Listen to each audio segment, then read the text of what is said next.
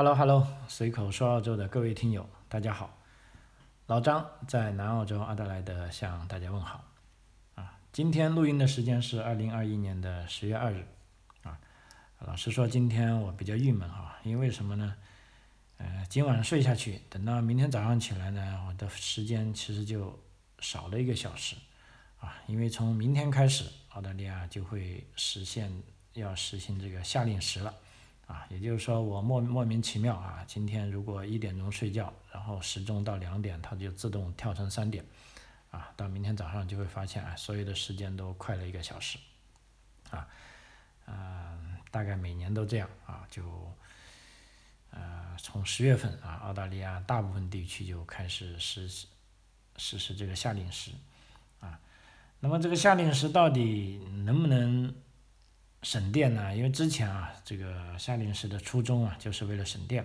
啊。那现在呢，这个包括我查了一下啊，这个主流媒体都在纷纷质疑这个事情啊，就是说这个夏令时到底有没有必要啊？关键是它究竟能不能省电啊？因为这个夏令时搞得我们都啊，老实说有点恼火啊。本来澳洲就才两千五百万人啊，那么正常的标准时间呢，它是有。已经有三个时间了，比如说有东部时间啊，就是大家熟知的啊，就是官方的，就是说首都啊，包括悉尼，包括墨尔本使用东部时间，啊，我所在的南澳洲呢是使用这个中部时间啊，这个中部时间跟东部时间是差了零点五个小时，然后以 Perth 为中心呢，它又是实行西部时间，啊，西部时间跟这个。东京时间呢，跟香港时间呢，跟这个台北时间呢，跟北京时间是一样啊，所以在正常时候，澳大利亚就有三个不同的时间。那么从明天之后，澳大利亚就有五个不同的时间，因为这澳大利亚的州和领地呢是各自为政的啊，有的州跟领地是不实行夏时制的啊，有的州跟领地呢是实行夏时制的啊，比如说这个。新州啊，维州跟南澳洲、塔斯马尼亚州啊，首都领地，那么将在啊二零二一年的十月三号，也就是说今天凌晨，当地时间呢凌晨二时将时钟调快一个小时，啊就实行夏时制了，啊，直到二零二二年四月三号又是个礼拜天，啊凌晨三点就将时钟调慢一个小时，就回归到标准时间了，啊，所以今天我为了。啊，讲述方便啊，我们在讲不变的夏令时的时候，就以标准时间来讲啊，它将它变为夏令时，就以夏令时来讲。那么同时呢，澳大利亚还有两个州跟一个领地是不实行夏令时时的啊，比如说昆州啊，这个西澳洲和北领地就不实行夏令时啊，所以从明天开始呢，啊，澳大利亚就有。五个时间啊，非常烦恼啊，所以有时候我跟啊这些听友们做咨询的时候啊，为了呃解除这种困扰呢，我都说要么我们就讲定北京时间吧，啊这样比较好，因为现在夏天呢有五个时间，你说有澳洲时间，那到底澳洲哪个地方的时间呢？啊这个太麻烦了啊，所以有的时候啊统一也有它的好处，那不统一有的时候也有它的好处啊，总而言之。在夏令时这个方面啊，我们也是挺讨厌的啊。嗯，记得小时候啊，我我小的时候应该是读小学的时候啊，这个中国也实行过夏令时啊，但那个夏令时呢，跟澳大利亚这个夏令时还有点不同啊。当然，那个夏令时好像只实行了几年，然后就莫名其妙的又说不实行了啊。我记得当时那个夏令时呢，就真的是假的夏令时，为什么呢？比如说学校早上以前是。呃，九点钟上学的，那么实行了夏令时之后呢，大家纷纷把时间往前推一小时，就变成十点钟上学，啊，事实上还是以前的标准时间，啊，其实这种呢，我觉得，啊，那就跟不实行夏令时没什么两样，无非就是麻烦一点，啊，估计后来大家也觉得很没有意思，啊，就这个事情不了了之了，啊，那么澳大利亚这边它实行的夏令时呢，倒还真的是夏令时，啊，为什么我说是真的呢？比如说学校标准时间。啊，就是八点五十分上学的。啊，无论你是标准时间还是你，比如说哎，从明天开始夏令时，那即便是夏令时也是八点五十分开始上学啊，就没有说因为夏令时我们就纷纷把各种活动啊往前推一个小时。啊，不是这样的啊，所以我就认为啊，他这种夏令时呢，啊，也许是不是还有一些啊省省电的效果。啊，但是呢，本地媒体呢并不买账啊，那么就我看了一下这个相关的信息，事实上从夏令时的啊前一两天起啊，大家都在讨论了啊，这个可恶的夏令时又来了啊，那么甚至有人提出质疑，这个澳大利亚这个夏令时到底有没有意义？因为即便即便是有没有意义呢，也是这四个州跟一个领地在讨论的。因为这个西澳洲跟昆士兰州跟北领地，咱就不搞夏令时，我都不用你讨论啊。其实所以我觉得这样也好啊。但是搞夏令时的，就说前段时间包括南澳洲有一些议员就说，哎，我们不行了。啊，为了要跟这个世界经济接轨啊，尤其是像这个澳洲产品最大的买家向中国接轨呢，是不是我们澳洲中部时间因为要改成跟西，啊，即便不跟悉尼的时间一样，也要跟西澳洲的时间一样，因为西澳洲的时间是跟北京时间是一致的，啊，结果这个动议提出来之后呢，后来也不了了之啊，就也没有人去动它，啊，所以这个是相当烦恼的事情。啊，啊所以今天跟大家聊聊这个我们这个在澳洲生活的一个烦恼啊，关于这个夏令时的问题。啊，夏令时呢就意味着啊，本身的初衷呢意味着人们能够获得啊更长的这个日照时间啊，尤其是在澳大利亚的南部啊，我所在的南部，我所说的南部不仅仅是我们南澳洲了，因为南澳洲呢基本上实现了夏令时之后呢，啊这个天呢晚上的天大概是九点多太阳才下山。啊，那么太阳一下山，基本上就要睡觉了，因为九点钟相当于标准时间八点，啊，如果在霍巴特呢，霍巴特的日照时间也可以持续到晚上九点，啊，因为霍巴特嘛，大家知道啊，它是在塔斯马尼亚，啊，塔斯马尼亚州呢是澳洲最南端的州了，比南澳洲还南，啊，所以它的日照时间呢可以更长，啊，那么这种更长的白天呢是澳大利亚当年啊，据说引入这个夏令时的原因。啊，因为它的实施呢，当时不只是在澳大利亚啊，在全世界范围内也是如此啊，所以这次为了做这个节目呢，我也啊这个 search 了一下啊，这个夏令时到底是什么个幺蛾子啊，它是怎么个来源法啊？因为本质上呢，最早的夏令时的引入呢，是其实是在啊第一次世界大战期间啊，当时是为了节省燃料的一种方式。啊，因为这个有了更多可用的日照时间呢，人们就不需要使用这么多燃料为家庭跟企业照明了。啊，但事实上大家知道啊，一战嘛，那也已经是一个多世纪以前的事情了。那所以大家都在质疑夏令时节约的这个目的啊，到底还有没有效？啊，那么为了探讨它有没有效呢，我们首先啊看到它的起源是怎么样啊？刚才讲过了。这个夏令时呢，有可能是从第一次世界大战时就就开始广泛应用了，啊，但它真正的使用呢，可能在一战前的几十年就出现了，啊，当时应该是在这个呃十九世纪的啊九十年代吧，啊，就一八九零年代啊，当时有个牛人呢是在新西兰邮局的一个工作人员啊，这个叫做 George Hudson 啊，同时呢，他还是个业余的昆虫学者。啊，据有文献记载呢，这位叫 George Henderson 的人，他是第一个严肃的提议在夏季的时候将时钟调快的人。啊，那很有趣啊，他居然是在南半球啊，以为我以为是欧洲人第一次提出，看来还不是啊，还是这个啊南半球的这个新西兰人哈，他是这么写的，他说啊，在夏天呢将时钟调快呢，它有个好处呢，就说。能够让夜间的休闲活动拥有长时间的日照，可以用来打板球啊，啊做园艺呀，啊骑单车啊，或者任何有其他想做的户外运动啊，因为这个日照时间长了嘛，啊就比如说之前你啊八点钟就要睡觉了啊，但是这个把时钟调快的时候呢，你到八点钟呢，哎你觉得你还可以玩一下各种东西啊，所以当他。首先提出这个想法的时候呢，当时啊得到的这个评价啊褒贬不一啊，有一些同行很喜欢这个主意，哎说对呀，我们充分利用这个太阳照射的时间，我们就不可以节省能源了嘛，这挺好。但有的人说这完全是不科学和啊不切实际的啊，所以有人评价到呢，想用改变已经沿用了几千年，并且实践证明是最好的系统，呃是不可能的。因此呢，啊，在这个第一次世界大战爆发前呢，就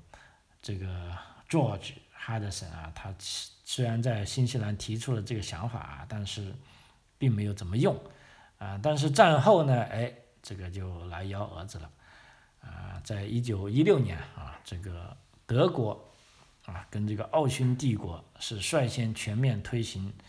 啊这一制度啊，因为我们知道啊，这个德国嘛跟奥匈帝国当时应该是在欧洲非常有影响力的国家了啊，那么他们的啊这些移民呢也是遍布在世界各地啊，比如说澳大利亚啊，这个汉道夫啊，包括巴罗萨那边啊，都是早期的德国移民啊，德国移民也是。啊，非常勤奋，非常能干，啊，也非常有影响力的，啊，所以这个既然德国已经开始实行夏至制了，那么澳大利亚呢，于是啊也跟得很快，在一九一六到一九一七年，在夏天的时候，啊，就在全国范围内使用了夏令时，啊，事实上澳大利亚呢，当时虽然说是一个统一的国家，有很多东西不统一的。啊，因为各个州政府有非常大的权利，对于联邦政府嘛，啊，你只管外交跟这个呃防务就行了啊。但是呢，这个夏令时呢，倒是在澳大利亚好像是啊非常没有受到抵制啊，很快呢，在全国范围内实行了夏令时啊，并且呢，在二战爆发后的头几年啊再次使用啊，大家都觉得很新鲜哇，这个一年可以使用。两个时间啊，所以目前哈就目前的政策是这样的啊，就最早是二战后就使用了。那到目前为止呢，澳大利亚呢各州和各领地自己来决定他们是否是否要使用夏令时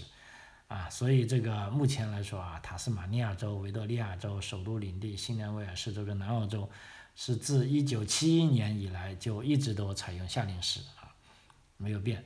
啊，但是直到二零零八年呢，啊，就各州和领地才统一开始的结束和开始的时间，因为之之前各个州啊结束时间跟那个开始时间都不一致的啊，所以这样就更混乱了。比如说，哎，我的州是从十月四号到四月五号之间是夏令时，那你的州呢，我也实行夏令时，我是从四月六号到这个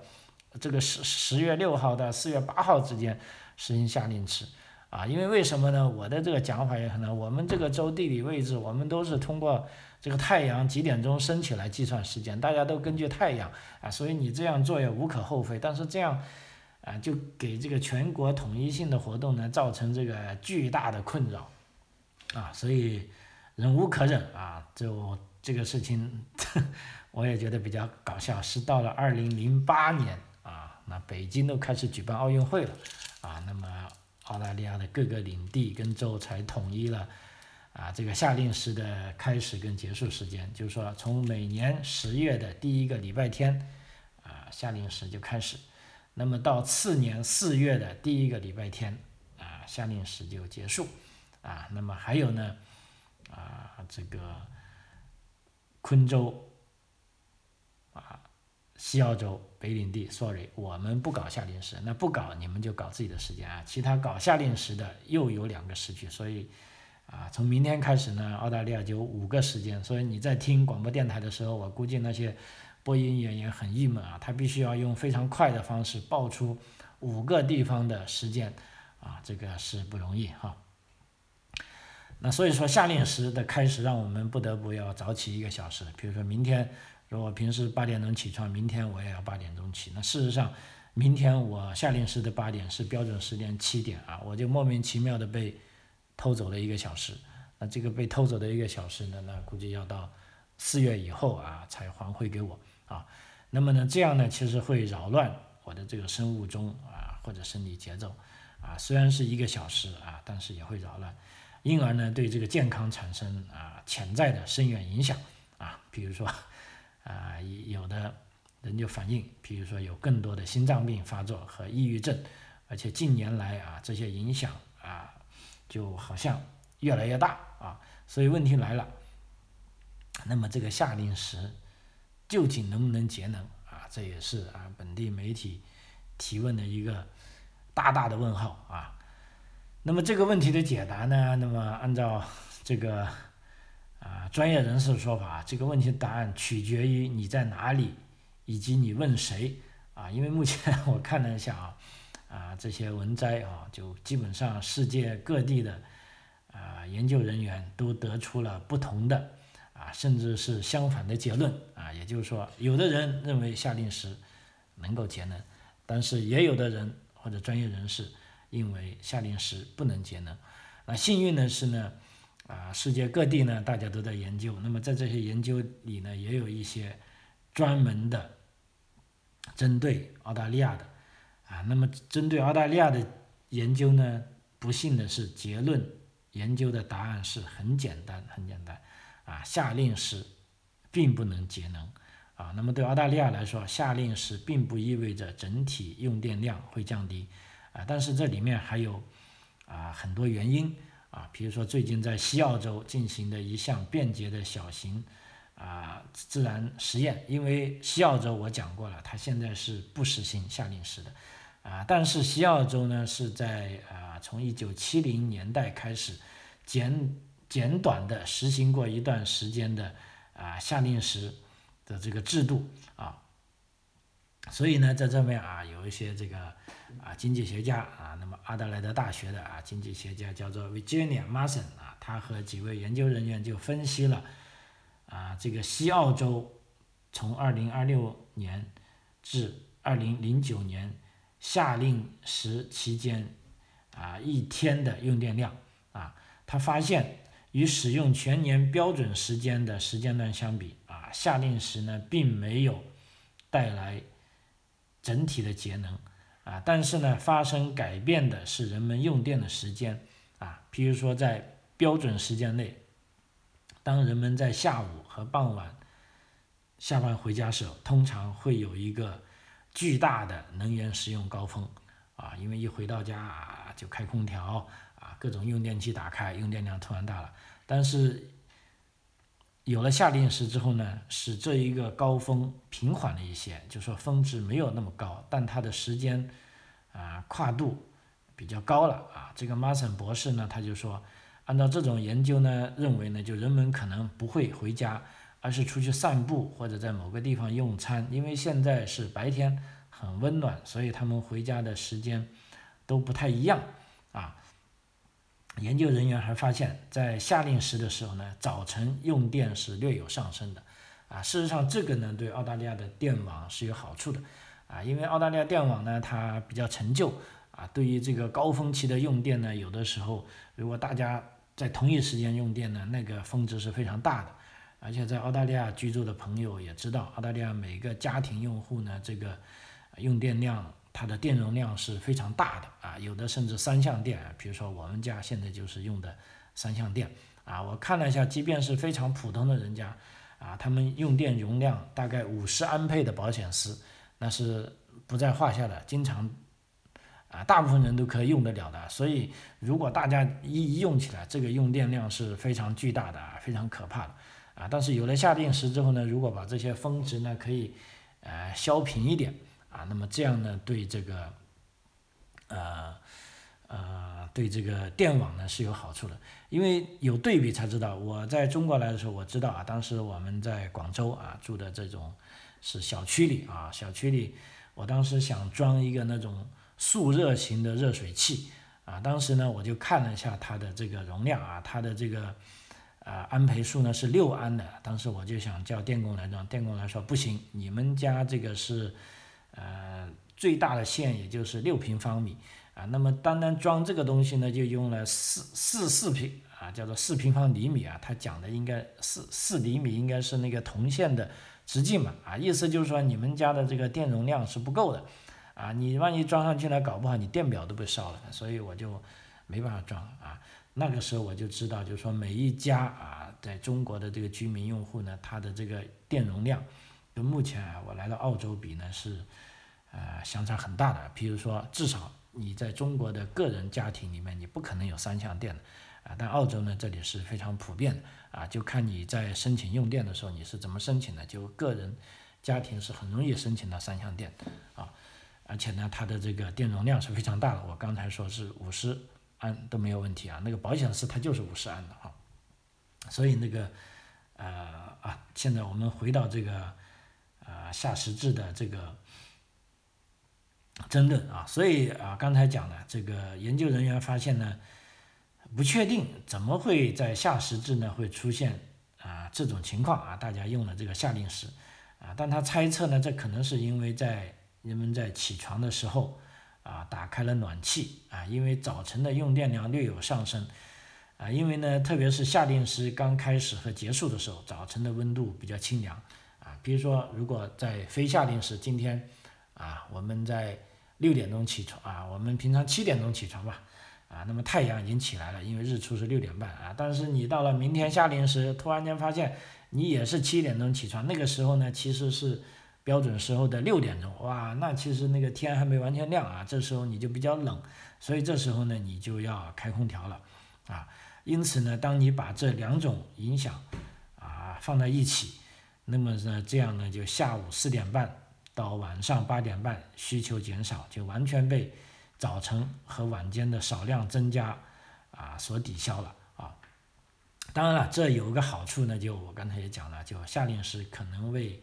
能源的使用带来了一种好处啊。由于这种平滑的分布啊，就是说大家用电量不会说都集中在某一个尖峰时刻，这就避免了非常强烈的这个用电峰值。啊，这意味着你可以避免停电啊，这也就是你能省下来的部分了。如果你真的想啊省电来说啊，所以按照这个 Mason 的 研究啊，这个夏令时并不省电啊。那么除了在阿德莱德大学这个呃 Mason 的研究呢，还有啊，我再看了一项数据，在二零零七年啊，有两位美国经济学家也得出了类似的结论啊，他们是分析了。澳大利亚的另一项自然实验，就是在二千年期间啊，我们知道二千年当时悉尼是举办了这个奥运会啊，他分析了这个悉尼奥运会期间啊电力的使用情况，就说在二千年的时候呢，东南部各州州的夏令时是被提前到八月二十七号开始。哦，那是早了很多哈，因为现在都是大概十月初才开始，啊，当时呢，经济学家将延长的夏令时与往年进行相比，啊，他们发现夏令时减少了晚上电力需求，但在早上却有相反的效果，也就是说早上的用电反而多了，啊，那么早上用电高峰可能会消耗更多的啊这个电力啊。那么此外啊，他在这个研究论文中写到啊，这两位美国的经济学家他说，澳大利亚二千年延长夏令时造成的早晨用电高峰与批发电价的显著提高有关，啊，这表明早晨用电需求的急剧造成急剧上升啊，可能造成了发电成本的增加，啊，所以我现在也有一个啊大胆的。想法了，可能这个澳大利亚这个夏令时之所以还能持续下去，搞不好可能是啊，这个澳大利亚的这些电力公司在后面是不是有额外的利益啊？有他们在搞鬼啊？当然这是我个人的猜想哈。那么我们现在在看来，那么澳大利亚它这样实行夏时制啊，到底可以给世界带来什么？因为我们现在知道这个啊气候变暖。这个形势是非常糟糕啊！为了给子孙后代一个啊可持续发展的环境啊，各个国家都非常关注这个气候变暖的问题啊，包括例如我女儿这样的啊 teenager 啊，她都不管现在能不能吃饱啊，但他最关心的是啊这个气候变暖啊必须要被控制住啊，所以在这个过去的十年里呢，澳大利亚啊可以说各州和领地。实行的夏令时的情况一直比较稳定，而据说欧洲即将开始对夏令时进行评估，因为过去十年正好我呢二零幺二年来的啊，啊，那么到现在呢也差不多十年了，因为在我在澳大利亚的这十年，我都是觉得啊，大家虽然对夏令时就是有意见有不满，但是总觉得这并不是一个啊很麻烦的事情，也懒得去改变它了啊。就是说这个惯性一直下来，虽然大家都啊有时谈起来觉得这个玩意挺麻烦的，但是你要把它停下来，好像也要更麻烦。那这时候呢，一定啊就要有一个吃饱了撑着的人，要他去努力呐喊一声，并且也提出要详尽的报告才能改过它啊。所以大家都没去动它。那么在别的地方呢，我看了一下，他们是这个情况，比如说欧盟啊，欧盟在二零幺九年啊，这个欧盟就决定，他们是投票决定废除整个联盟实行的夏时制制度，而且呢，当时的这个投票呢，它里面有一句话，他就说各国啊，欧盟内的各国可以自行决定是否从二零二一年起保留夏令时。那么不好彩的呢，是我们大家知道啊，现在这个新冠疫情。的爆发啊，暂时推迟了这个时间点，但二十七个国家仍需在未来一年做出选择啊。如果电力消耗是影响他们决策的因素，那么澳大利亚的研究呢可能会啊有所帮助啊。事实上，我大胆的想，如果欧盟大部分国家都取消了啊这个夏令时。那么澳大利亚啊，一定会取消夏令时的，因为作为一个普通人，就像我在澳大利亚生活那么久，我真的觉得啊，夏令时没什么必要。只不过是由于这个科技的发展，比如说我们现在的手机啊，智能手机、电脑，凡是跟互联网可以接通的，你都不用去调时间了啊，它就可以自动改了。唯一呢，家里的一些老的那些闹钟啊，那些机械式的钟啊，那你还要上去啊改一下时间。啊，还有一些，比如说烤箱啊，啊，这些他们的时间要改一下。当然，未来如果烤箱也物联网化了，那么烤箱你也不用去修改时间了，啊，所以只不过是大家觉得问题不是很大而已啊。那么这个呃，迪肯大学呢，啊，也是澳大利亚的一个大学，这个经济学家呢，这个呃，Cast 他参与的团队分析了这个一九九八年至二零幺五年期间澳大利亚。的用电数据和每日啊天气状况啊，他们就希望能够这样来分析出一些结论到底是怎么回事啊？他们发现一个有趣的啊情况啊，就是说夏令时的任何节能效益啊，归根结底取决于天气和空调的拥有量啊，而不是跟这个时间有关。也就是说啊，在世界上许多炎热的地区。啊，空调是导致夏令时节能不再成立的原因，啊，这也好像有点啊，有点道理啊，因为在夏令时，呃，首次被引入时呢，就大部分夏家庭夏季的用电量是为了保持房间照明，但是呢，随着这个科技的发展呢，如今呢，大部分能源是用于耗电较强的空调。那这时呢，它就抵消了所有在照明方面节约下来的啊电量，而且我们知道，啊这个空调它的这个功率更大，就像我们家现在啊一个中央空调，我看了有十点三千瓦，我的天呐，那要多少电灯节下来的能量才够空调用啊？啊，所以大部分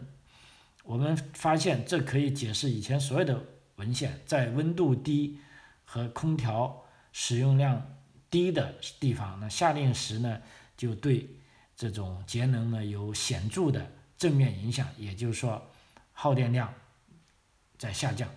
啊，但另一方面，在节约成本方面，啊，夏令时呢是可能造成负面效果，而在夏季温度更高和有更高空调使用量的地方，它可能会增加电力消耗，也就是说，由于使用了夏令时。啊，大家可能在需要使用空调的时间反而长了，这反而导致了你用了夏令时，而且更耗电啊。所以在这个呃，卡斯特这个博士在六月份发表的论文当中呢，啊，他就和他的同事对欧洲国家进行了模拟，以找出哪些国家可以在夏令时使用期间省电啊。那么就以目前的情况和空调拥有量来算呢。他们发现呢，呃，希腊和塞浦路斯等国家就应该取消夏令时啊，因为这两个国家的空调用量太大了，啊，另一方面呢，德国啊，德国大家知道在欧洲的中心呢，它夏季可能没那么热啊，所以它的空调拥有量呢就没那么大，所以德国呢是可能通过坚持使用夏令时而受益的，哇，那这就很麻烦。我们知道，德国作为欧洲的核心啊，如果德国它不愿意取消夏令时的话，那也许有很多国家会跟进啊，不不取消夏令时。如果欧洲国家都不取消夏令时，那么，那么澳洲呢？这个他可能会跟进欧洲国家，他也不取消夏令时，啊，所以这位博士就说了，他说啊，根据这个啊，啊迪肯大学这个团队啊他们的研究结果，他说我们。列出了公式啊，所以每个国家或州都可以把他们自己的空调拥有量和温度值放入我们的公式中，然后可以看到采用夏令时的影响啊。对于夏令时的澳大利亚的部分地区，甚至是拥有大量空调的炎热地区来说，更广泛的采用屋顶太阳能发电可能会改变啊这一现实。如果在未来，比如说假定有百分之九十的房屋使用了太阳能。那么在这种情况下呢，在夏令时是使用空调可能不是个大问题，因为即使天气真的很热，你也是在自家发电，所以节能的效果可能更合你的心意啊。所以这位啊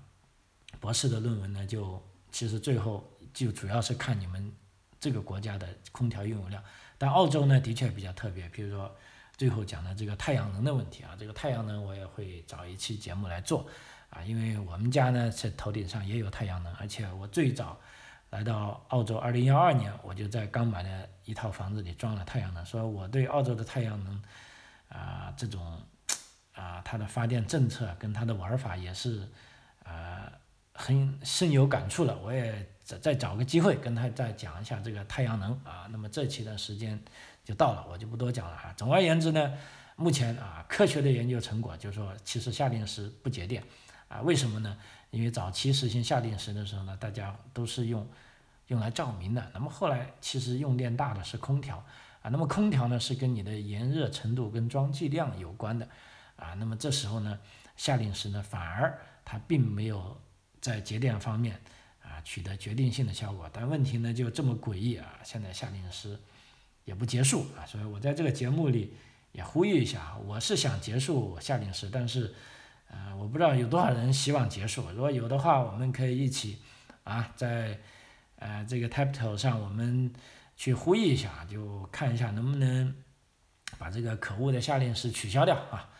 OK，好，时间关系，我要早点睡了，因为明天起来莫名其妙少一个小时啊，那我必须要早点睡啊，把这个失去的时间尽量的弥补回来啊。OK，随口说澳洲啊，这一期就。啊，到此为止啊！非常感谢您的收听啊，我们下期再见，谢谢。